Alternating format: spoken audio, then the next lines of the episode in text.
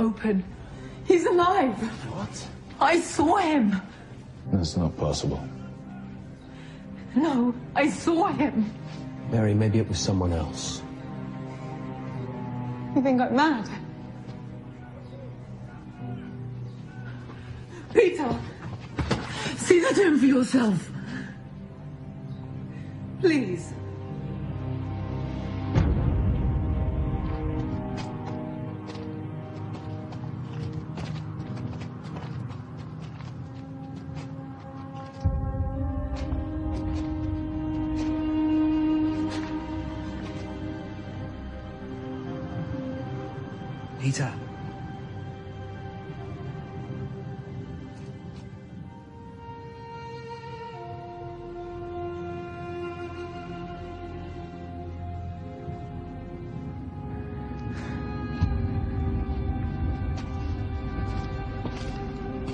Now, do you believe me?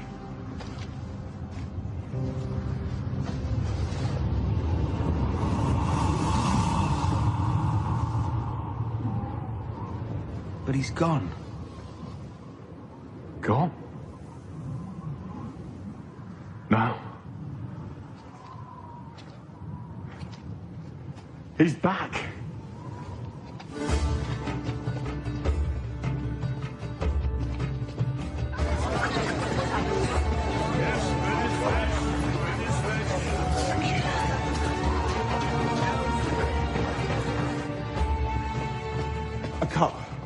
I need a cup and some wine. What happened? His body.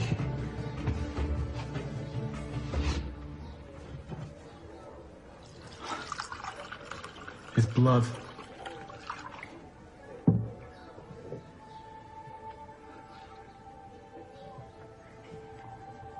I am the way. The truth.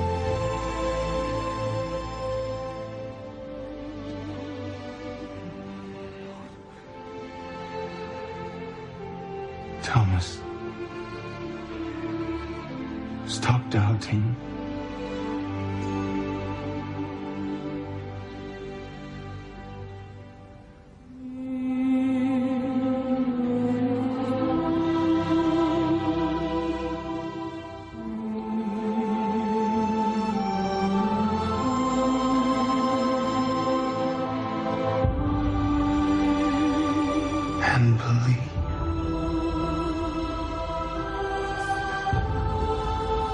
It is you. Because you see me, you believe.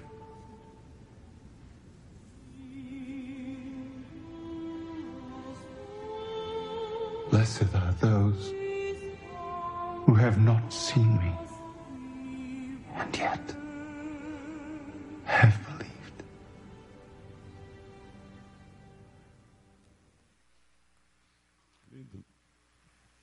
Lindo, né? Esses somos nós, que não vimos e cremos. Diga para a pessoa do lado: você é um abençoado. Porque você não viu e creu. Essas são cenas desse filme sobre Jesus que está no cinema, que começou na sexta-feira.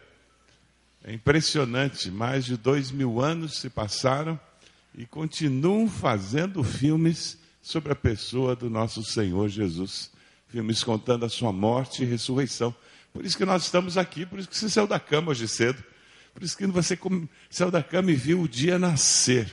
Porque foi num momento assim como esse, do dia nascendo, que o túmulo vazio foi descoberto. Porque Jesus ressuscitou. Ele, que é o pão da vida, ele começou o seu ministério fazendo o quê?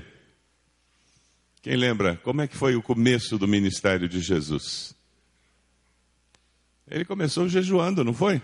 Depois que ele foi batizado, ele foi para o deserto e fez o quê? Passou 40 dias jejuando. Dá para colocar o PowerPoint, por favor? Ele, que é o pão da vida, começou o seu ministério jejuando. Ele, que é a água da vida, terminou o seu ministério com sede na cruz. Cristo sentiu fome como homem, porém alimentou o faminto como Deus, multiplicando os pães. Ele estava cansado, porém é Ele quem dá descanso para as nossas almas. Ele pagou impostos, porém Ele é o Rei. Ele foi chamado de enviado de Satanás, porém expulsou os demônios das pessoas. Ele chorou, porém é aquele que enxuga as nossas lágrimas. Ele foi vendido por 30 moedas, porém é aquele que comprou a nossa salvação. Ele foi levado como um cordeiro para o matadouro, porém ele é o bom pastor. Ele deu a sua vida e, morrendo, destruiu a morte para viver eternamente. Aleluia. Homem de contrastes, muitos contrastes. Uma vida de alguém que era completamente homem e completamente Deus. É por isso que a vida de Jesus é tão difícil para ser compreendida por nós, é uma impossibilidade. Porque nós não conseguimos perceber completamente tudo que está envolvido na vida de Jesus. Mas quando celebramos a Páscoa, aí sim, nós conseguimos perceber um ciclo se fechando e um ciclo se abrindo na vida de Jesus. Porque a vida é feita de ciclos, a vida tem momentos em que ela fecha um ciclo e ela abre outro ciclo. E não existe nenhuma vergonha nisto. Nós precisamos, como adultos que somos, perceber isso. Nós precisamos, como jovens, perceber esse ciclo se fechando. Porque só assim poderemos viver plenamente a vida que Deus planejou para nós. Precisamos pedir que Deus nos ajude a fechar os ciclos, ao invés de nos agarrarmos ao passado para que nós possamos, tendo fechado o ciclo, iniciar um novo momento na nossa existência. Momento abençoado por Deus, para vivermos novas experiências com o Senhor, o nosso Deus. Vamos dar uma olhadinha num PowerPoint que fala sobre isso, sobre os ciclos da vida e como eles podem nos ajudar a vencer todas essas passagens. Sempre é preciso saber quando uma etapa chega ao final. Se insistirmos em permanecer nela mais do que o tempo necessário, perdemos a alegria e o sentido das outras etapas que precisamos viver. Encerrando ciclos, fechando portas, terminando capítulos, não importa o nome que damos, o que importa é deixar no passado os momentos da vida que já acabaram. Você pode passar muito tempo se perguntando por que isso aconteceu. Pode dizer para si mesmo que não dará mais nenhum passo, enquanto não entender as razões que levaram a certas coisas que eram tão importantes e sólidas em sua vida, porém subitamente transformaram-se em pó. Mas tal atitude será um desgaste imenso para todos, irmãos, amigos, familiares. Todos estarão encerrando capítulos, virando a página, seguindo adiante, e todos sofrerão ao ver que você está parado. Ninguém pode estar ao mesmo tempo no presente e no passado, nem mesmo quando tentamos entender as coisas que acontecem conosco. O que passou não voltará. Não podemos ser eternamente meninos, adolescentes tardios, filhos que se sentem culpados ou rancorosos com os pais, passos que revivem, pessoas que revivem noite e dia uma ligação com quem já foi embora e não tem a menor possibilidade de voltar. As coisas passam e o melhor que fazemos é deixar que elas realmente possam ir embora. Por isso, é tão importante, por mais doloroso que seja, destruir recordações, mudar de casa, dar muitas coisas para orfanatos, vender ou doar os livros tudo neste mundo visível é uma manifestação do mundo invisível. que está acontecendo em nosso coração a se desfazerem certas lembranças, significa também abrir espaço para que outras tomem seu lugar. Crescer é deixar ir embora, soltar, desprender-se. Ninguém está jogando nesta vida com cartas marcadas. Portanto, às vezes ganhamos, às vezes perdemos. Não espere que lhe devolvam algo, não espere que reconheçam seu esforço, que descubram seu gênio, que compreendam seu amor.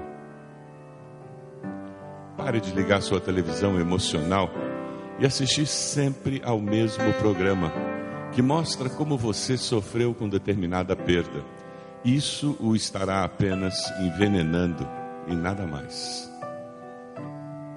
Encerrando ciclos, não por causa do orgulho, por incapacidade ou soberba, mas porque simplesmente aquilo já não se encaixa mais na sua vida. Feche a porta, mude o disco, limpe a casa, sacuda a poeira. Deixe de ser quem você era e aceite quem você é hoje, para poder se transformar na pessoa que Deus planejou. Deixe Deus fazer algo novo, porque o novo de Deus é sempre melhor. Deixe Deus fazer algo novo, porque o novo de Deus é sempre melhor. Amém? O novo de Deus é sempre melhor. Quem sabe nessa Páscoa, que é um tempo de renovação, você vai ter que decidir mudar algumas coisas na sua casa, na sua família, na sua vida profissional, na sua igreja. Irmãos, mudança não é necessariamente uma coisa ruim. E às vezes nos apegamos a coisas do passado como se elas fossem existenciais para nós. E muitas vezes é justamente porque estamos nos agarrando a ressentimentos, a experiências do passado, que talvez tenham sido boas há 20 anos atrás, há 10 anos atrás, mas que já não servem mais nos dias de hoje. E é por isso que você não cresce, é por isso que o seu coração é amargo, é triste, é por isso que você vive uma vida anacrônica, que já não encaixa mais na realidade de hoje. E você fica como aquela pessoa que tenta encaixar a pedra do quebra-cabeça da vida num quebra-cabeça errado. Ela nunca vai se encaixar. Porque já não pertence mais ao quebra-cabeça que você está montando. Quando nós olhamos para a Páscoa, nós olhamos para a morte, a ressurreição de Jesus, nós vemos alguém fechando um ciclo na sua vida, que foi o seu ministério de três anos, enquanto vivo, nos ensinando a viver uma vida diferente, nos ensinando a implantar o reino de Deus. E nós vemos Jesus morrendo, vencendo a morte e iniciando um novo ciclo. Ele nos mostra que a morte nos ensina uma nova realidade da vida. Quando Jesus morre e ressuscita, ele nos mostra que estar preparado para morrer é estar preparado para viver. Só sabe viver quem sabe morrer. Você sabe morrer? Você está preparado para morrer? A família da minha mãe tem uma história muito preciosa que foi contada e passada pelas gerações. É a história da morte do meu avô Albano. Ele morreu muito cedo, antes dos 50 anos, um problema muito sério de saúde. Deixou 12 filhos.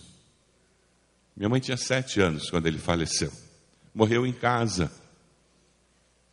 E a história que é contada é que ele chamou cada um dos filhos e conversou com cada um deles, despedindo-se de cada um dos filhos. Um homem que estava preparado para morrer. Ele era pregador leigo da Igreja Presbiteriana do Brasil. Ele, com a sua sanfona, ia para a Baixada Fluminense plantar igrejas aos domingos. Pegava o bonde e lá ia ele. E quando terminou de falar com os filhos, chamou a esposa.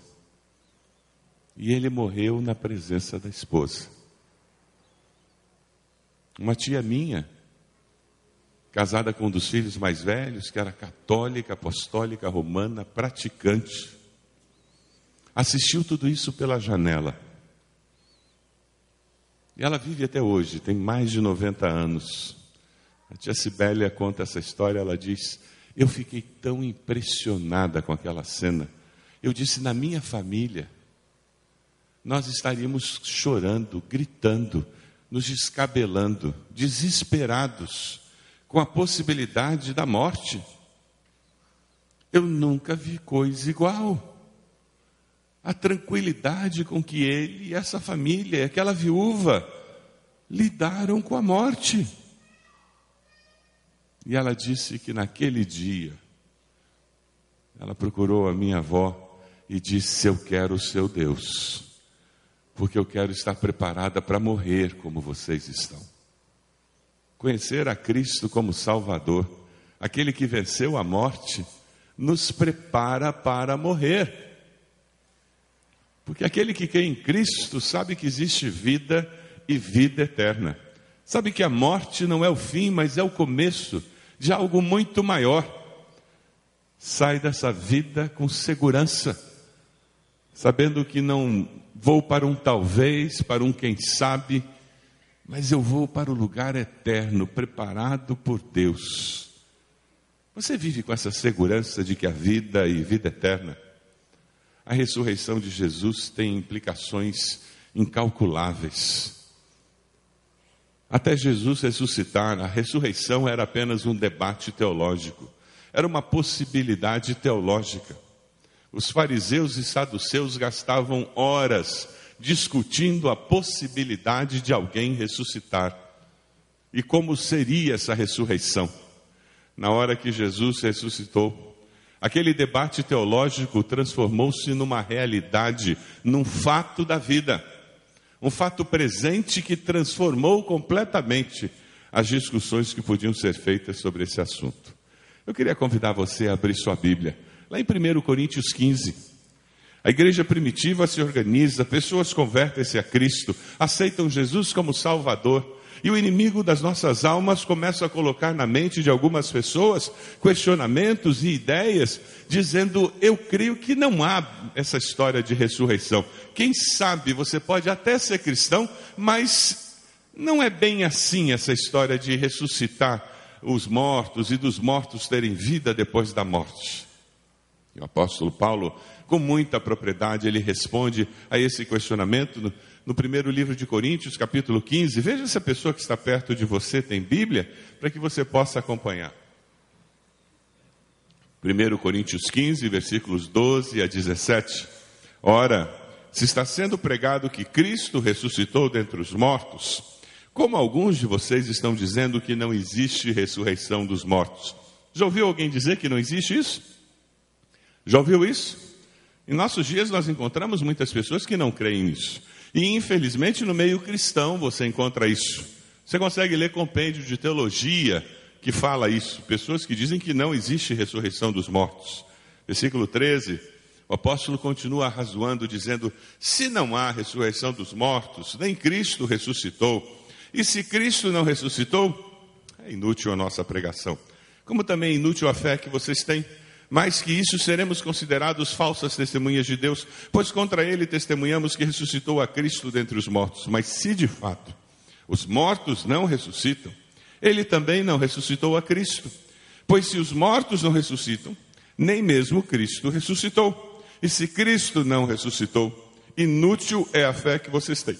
E ainda estão em seus pecados. Quais são as consequências de você negar a ressurreição. Pergunta a pessoa do lado aí para ela acordar.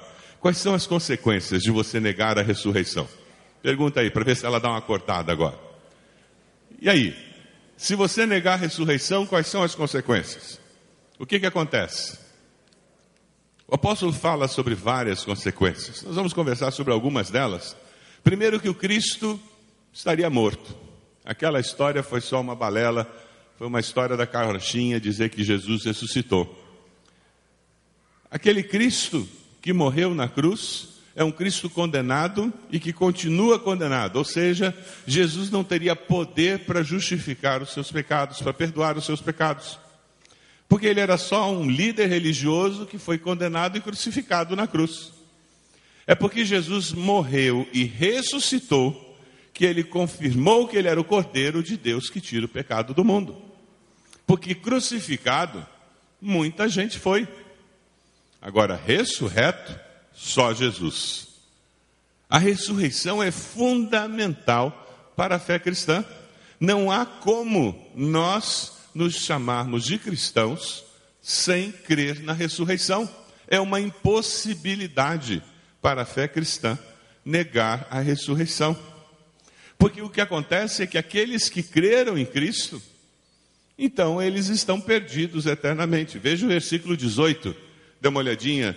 Os que dormiram em Cristo estão perdidos. Se Cristo não ressuscitou, então aqueles nossos parentes que creram em Cristo e faleceram, eles também não ressuscitarão, porque a morte é o fim, acabou. Por parte de pai, a família do meu pai era uma família que formalmente era católica, mas só formalmente, não era católica coisa nenhuma. Eles, quando não eram positivistas, eles eram aquele católico brasileiro que usa patuá, que faz garrafada, que leva roupa na bezedeira. Conhece esse tipo de brasileiro, né? A família do meu pai era desse jeito. Mas tinha uma, um grupo muito forte na família do meu pai, em que tinha uma convicção muito forte positivista. Não sei se você conhece a linha de pensamento positivista. O positivismo acredita só na matéria. Acabou. Morreu, acabou. Não existe espírito, não existe alma. Só existe matéria e razão. O meu bisavô, ele era um dos líderes do grupo positivista no Rio de Janeiro. E eu circunstancialmente chegou na minha mão o discurso do sepultamento dele. E eu tenho na minha casa esse discurso. É um dos discursos mais vazios que eu já ouvi na minha vida. O que, que você fala quando você está sepultando uma pessoa e você não acredita que existe mais alguma coisa depois daquele ato? O que, que você fala? Acabou. E foi isso que eles fizeram. Eles mencionam algumas coisas que ele fez, como ele foi importante para algumas situações, para organizações. Tem como dar uma palavra de esperança e de conforto para a família? Não tem no discurso. Gente, eles conseguiram escrever mais de 20 páginas. Um discurso vazio, seco. Eu não queria ter perdido um ente querido. E no sepultamento dele ouvi um discurso daquele que não traz conforto ao coração. A mensagem da ressurreição é uma mensagem que traz esperança, traz conforto, traz alento, porque reafirma a realidade de que nós estamos separados momentaneamente daqueles que nós amamos. Amém? E que passaremos a eternidade com eles no céu, junto com nosso Senhor. Quando celebramos a Páscoa, nós somos confortados pela mensagem do Senhor. Dá uma olhadinha no versículo 19. Se é somente para esta vida que temos esperança em Cristo, somos de todos os homens os mais dignos de compaixão. Se é só para esta vida que temos esperança em Cristo, somos de todos os homens os mais dignos de compaixão. Essa palavra compaixão no grego, na realidade, é digno de dó, de pena. É esse o significado literal.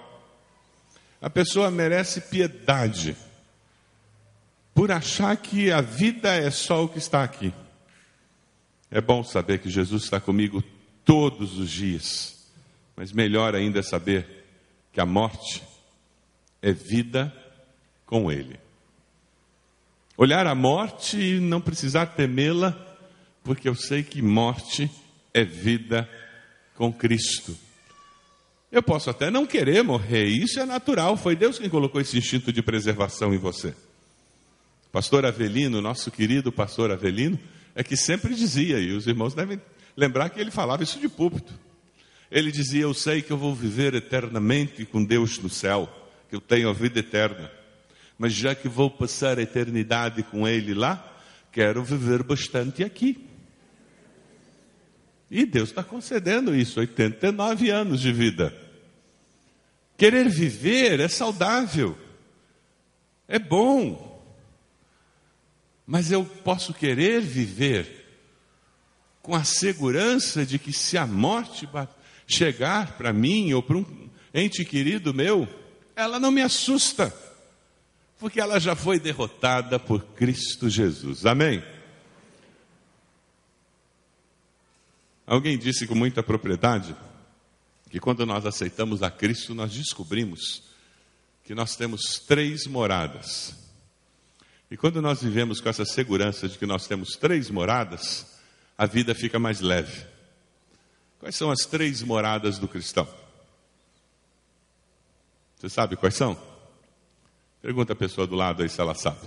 Quais são as três moradas do cristão? A primeira morada é a tua casa, é onde você mora mesmo, né? Você paga aluguel, ou paga prestação, ou que já é tua.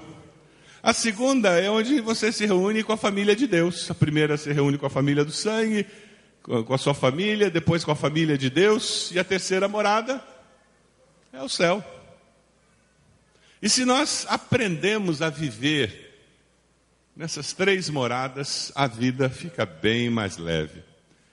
Se você está preparado para a terceira morada, fica mais fácil viver nas outras duas. Veja o versículo 20. Mas de fato Cristo ressuscitou dentre os mortos, sendo ele a primícia dentre aqueles que dormiram.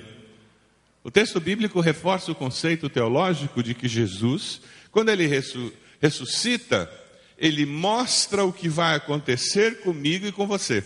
Aquele corpo que ele tinha é o corpo que eu e você teremos, o tipo de de corpo, a, a natureza do corpo. Jesus entrava e saía dos lugares sem usar porta. Jesus não estava limitado ao tempo e espaço, porque era uma natureza diferente do corpo. Quando nós vemos um texto como os versículos 53 a 56, a gente começa a enxergar uma realidade que transcende a realidade natural. Vamos ler juntos, vai aparecer aí na tela, os versículos 53 a 56, vamos lá? pois é necessário que aquilo que é corruptível se revista de incorruptibilidade, e aquilo que é mortal se revista de imortalidade. Quando, porém, o que é corruptível se revestir de incorruptibilidade, e o que é mortal de imortalidade, então se cumprirá a palavra que está escrita: a morte foi destruída pela vitória. Onde está a morte? a sua vitória. Onde está a morte? O seu aguilhão. O aguilhão da morte é o pecado, e a força do pecado é a lei. E o que aconteceu com o pecado na cruz? Foi destruído pela morte de Jesus. Quando nós começamos a ver o que aconteceu com Jesus naquele túmulo, nós descobrimos a transformação que aconteceu no seu corpo. Vocês lembram, Jesus tinha um corpo como nós temos. Jesus nasceu como criança, Jesus cresceu como criança, se tornou um adolescente, depois se tornou um jovem, um adulto. Jesus se cansava, dormia, sentia fome, sede, como eu e você. Dê uma olhadinha aí no texto que nós estamos estudando, versículo 35, 1 Coríntios 15, 35. Versículo 35, a palavra nos diz, mas alguém pode perguntar, como ressuscitam os mortos? Com que espécie de corpo virão? Insensato, que você semeia não nasce a não ser que morra. Quando você semeia, não semeia o corpo que virá a ser, mas apenas uma simples semente, como de trigo ou de alguma outra coisa. Mas Deus lhe dá um corpo, como determinou, e a cada espécie de semente dá seu corpo apropriado. Nem toda a carne é a mesma. Os homens têm uma espécie de carne, animais têm outra, as aves outra, e os peixes outra, não é verdade? Há corpos celestes e há também corpos terrestres. Mas o esplendor dos corpos celestes é um e o dos corpos terrestres é outro. Um é o esplendor do sol, outro da lua, outro das estrelas, e as estrelas diferem em esplendor umas das outras. Assim será com a ressurreição dos mortos. O corpo que é semeado é perecível, ressuscita imperecível. É semeado em desonra e ressuscita em glória, é semeado em fraqueza, ressuscita em poder. É semeado um corpo natural e ressuscita um corpo espiritual. Se há corpo natural, há também corpo espiritual. Assim está escrito: o primeiro homem, Adão, tornou-se um ser vivente. O último Adão, o espírito vivificante, não foi o espiritual que veio antes, mas o natural depois dele, o espiritual. O primeiro homem era de pó da terra, o segundo homem dos céus. Os que são da terra são semelhantes ao homem terreno. Os que são dos céus, ao homem celestial. Na pastoral aí do boletim, da revista, eu falei sobre doação de órgãos sobre essa realidade de como nós podemos usar o nosso corpo natural para abençoar e como nós podemos ter a expectativa do corpo espiritual que nós receberemos do Senhor no dia da ressurreição. São duas realidades diferentes. Algumas pessoas têm medo de fazer doação de órgãos, porque elas dizem: Ah, pastor, mas como é que vai ser se eu doar o meu rim? Depois, na ressurreição, meu rim vai estar no corpo de outra pessoa. Ah, pastor, se eu doar meus olhos, aí quando eu ressuscitar, meus olhos vão estar no corpo de outra pessoa. E alguém que morre no, num acidente de navio, lá que nesses adolescentes lá na Coreia, que os peixinhos estão comendo tudo. Como é que vai ser na ressurreição? Pode ficar tranquilo, Deus é competente. Na hora da ressurreição, ele junta tudo. Não se preocupe. E quem tem um membro amputado, como é que fica? E o cara passa a vida inteira com aquele membro amputado. Como é que fica? Não se preocupe. Faça o bem enquanto você pode fazer. Deixe por escrito que você quer ser um doador. Isso vai facilitar a vida da sua família. No caso de um acidente. Conversem em casa sobre isso, para que a sua família saiba do seu desejo. Quantas pessoas têm sido abençoadas quando, no caso de um acidente, alguém pode doar seus rins, pode doar seu fígado, pode doar suas córneas, pode doar seu coração. Que privilégio poder abençoar. Meu irmão teve a infelicidade de perder a filha aos 26 anos de idade, num acidente violento. Mas que coisa boa que ele e a esposa puderam honrar o desejo da filha de ser doadora. E eles puderam doar os rins, o fígado, pâncreas, puderam doar as córneas, puderam doar o coração dela, puderam doar até os ossos. Que coisa boa. E Deus ainda concedeu a ele a alegria de estar num dentista um dia.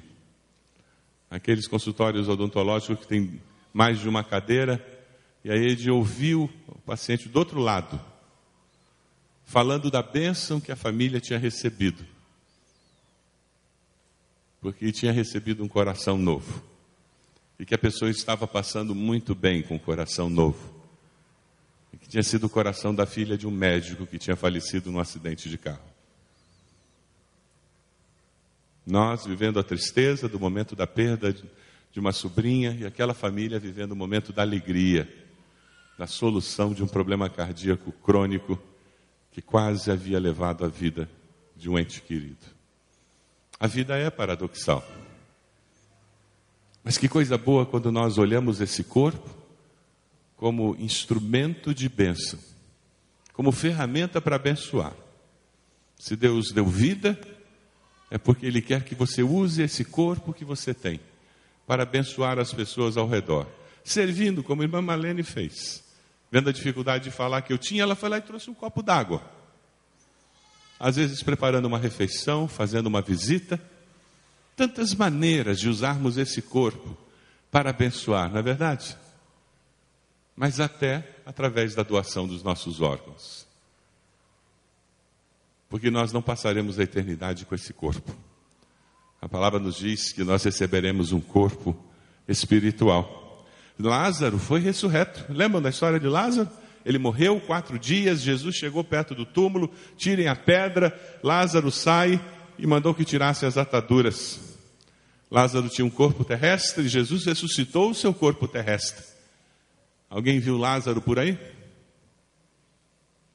Por quê? Porque Lázaro ressuscitou o seu corpo terrestre e ele voltou a morrer. Mas Jesus não. Jesus tinha um corpo terrestre, morreu e ressuscitou com o corpo glorificado.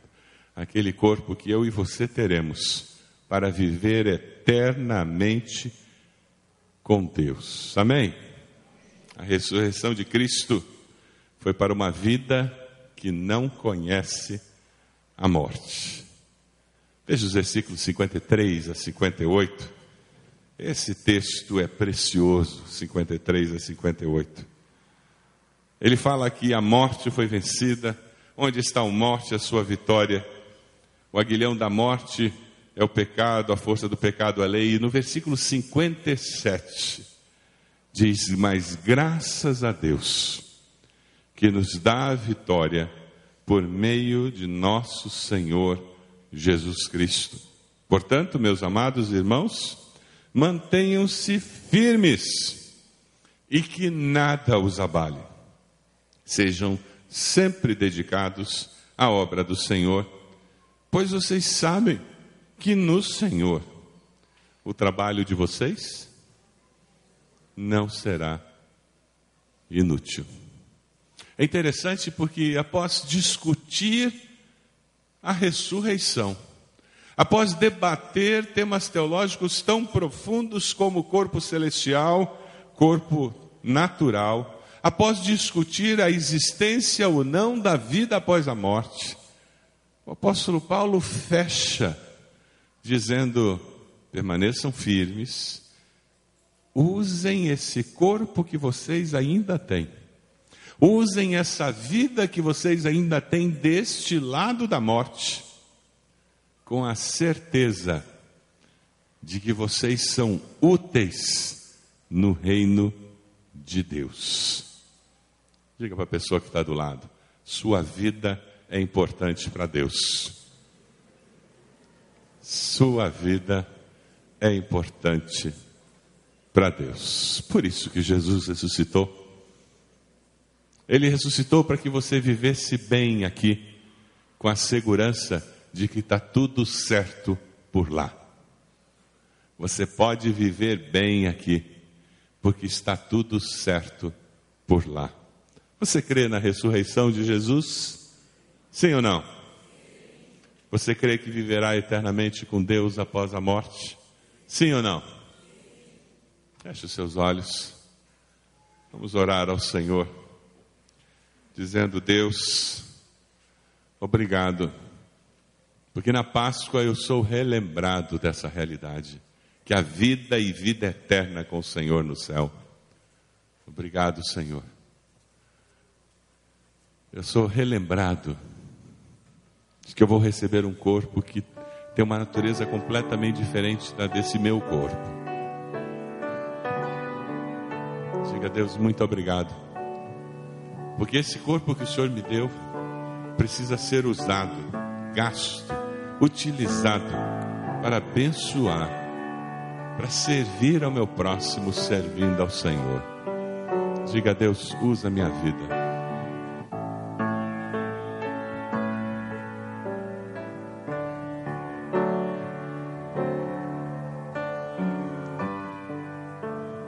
Nós vamos cantar um hino daqui a pouco que é uma declaração de fé. E vai ser assim que nós vamos terminar esse culto, fazendo uma declaração de fé ao Senhor.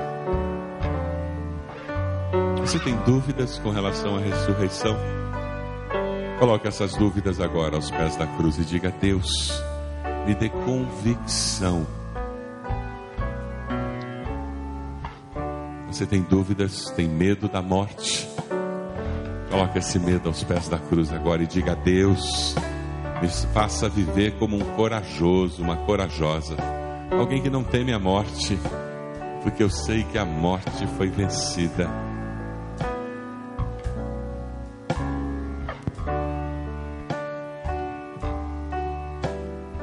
Deus, nós queremos cantar esse hino como nossa profissão de fé a declaração de que nós sabemos em quem nós temos crido. Porque o Senhor tem se revelado a nós, tem confirmado a, a cada dia que o Senhor é confiável.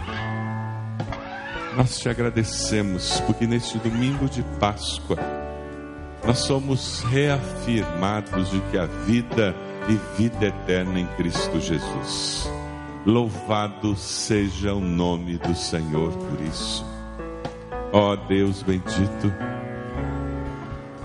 nós queremos pedir por cada irmão e irmã que estão aqui, que nós possamos celebrar essa Páscoa com esta segurança de que o Senhor há de nos usar enquanto vivemos com este corpo mortal que nós temos.